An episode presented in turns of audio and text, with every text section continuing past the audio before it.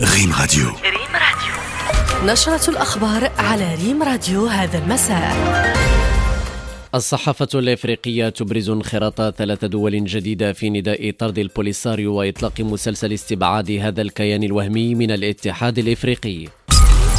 المغرب يستعرض مؤهلاته السياحية الغنية في معرض العطل ببروكسل. دوليا وبخصوص أعمال العنف في هايتي كندا ترسل طائرة دورية عسكرية. السلام عليكم. أبرزت العديد من وسائل الإعلام الإفريقية انخراط ثلاث دول جديدة بالقارة مؤخرا في النداء الرسمي بطرد الكيان الوهمي من الاتحاد الإفريقي والمسمى بنداء طنجة مؤكدة انطلاق مسلسل استبعاد هذا الكيان الوهمي من هيئات الاتحاد الإفريقي. وسائل الإعلام الإفريقية توقفت عند توقيع ثلاثة وزراء سابقين للشؤون الخارجية بليسيتو ومدغشقر وغامبيا بمراكش خلال الاجتماع الأول لمتابعة نداء طنجة على هذا النداء الذي أطلق في الرابع من نوفمبر من العام 2022 بطنجة. كما سلطت وسائل إعلام إفريقية أخرى الضوء على انضمام هذه الدول الثلاثة الجديدة لنداء طنجة مشيرة إلى أنه خلال اجتماع مراكش جدد 19 موقعا التزامهم بالعمل معا وطرد هذا الكيان من الاتحاد الإفريقي.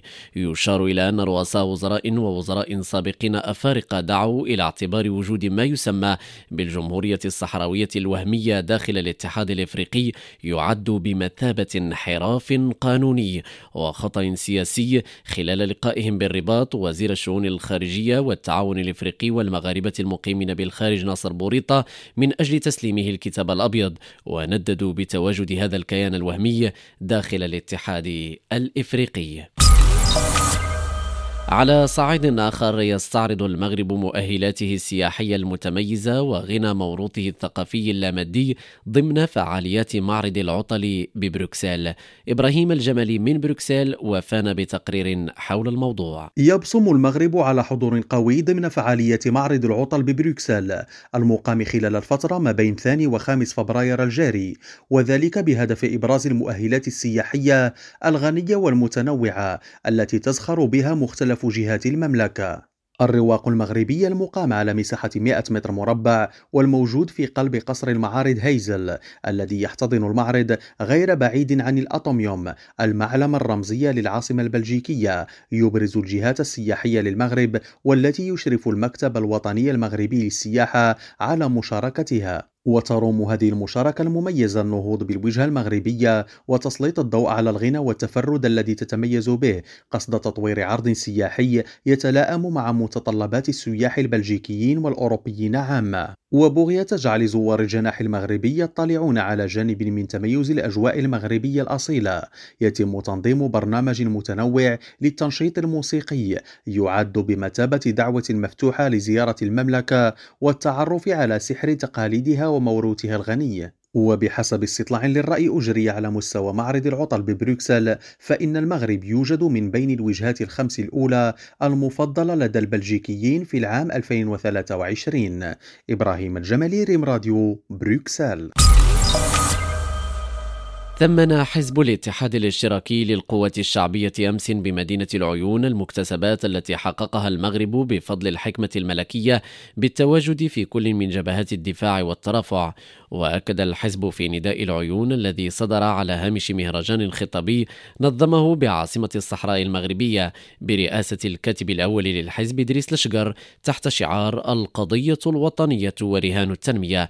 أن المملكة تمكنت من تحقيق منجزات مهمة عبر محطات مفصلية غيرت من معايير التناول الدولي للقضية الوطنية والتي همت عودة المغرب إلى عائلته المؤسساتية الاتحاد الإفريقي وجعل المملكة صانعة للحدث الدولي من خلال تحقيق شراكات جيوستراتيجية حاسمة بالنسبة للقضية الوطنية ولصالح الاستقرار الإقليمي والقاري. دوليا أعلنت كندا اليوم عن إرسال طائرة دورية عسكرية إلى هايتي من أجل دعم جهود السلطات الهايتية لوقف نشاط العصابات في هذا البلد الواقع بمنطقة الكاريبي. دوليا دائما أطلقت روسيا قمرا صناعيا للاتصالات والأرصاد الجوية على صاروخ بروتون. شيماء بكا والتفاصيل. روسيا تطلق قمرا صناعيا للطقس إلكترو إل على صاروخ بروتون إم.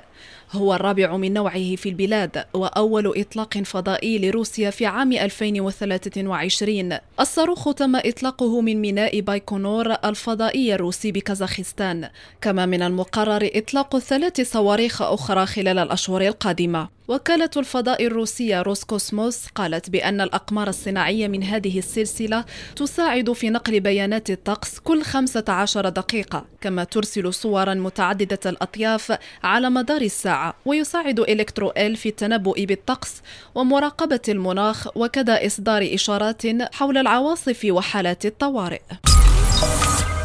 في أخبار الثقافة والفنون تحديدا بمدينة فاس افتتح معرض تشكيلي بعنوان أريج مسافر للفنانة التشكيلية أنيسة بر يضم 22 لوحة فنية مختلفة الأحجام. عودة مع شيماء بكة بالريشة والألوان تسافر الفنانة أنيسة بالزائرين في عوالم الإبداع.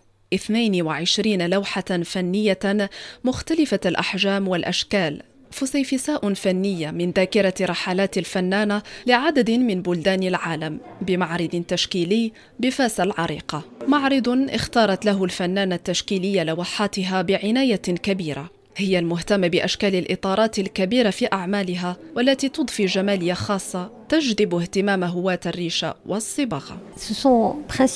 اللوحات المعروضة تعبر عن الأسفار والرحلات التي قمت بها لعدد من بلدان العالم. المعرض يقدم للزائر فسحة للغوص وتقاسم مختلف اللحظات التي عشتها.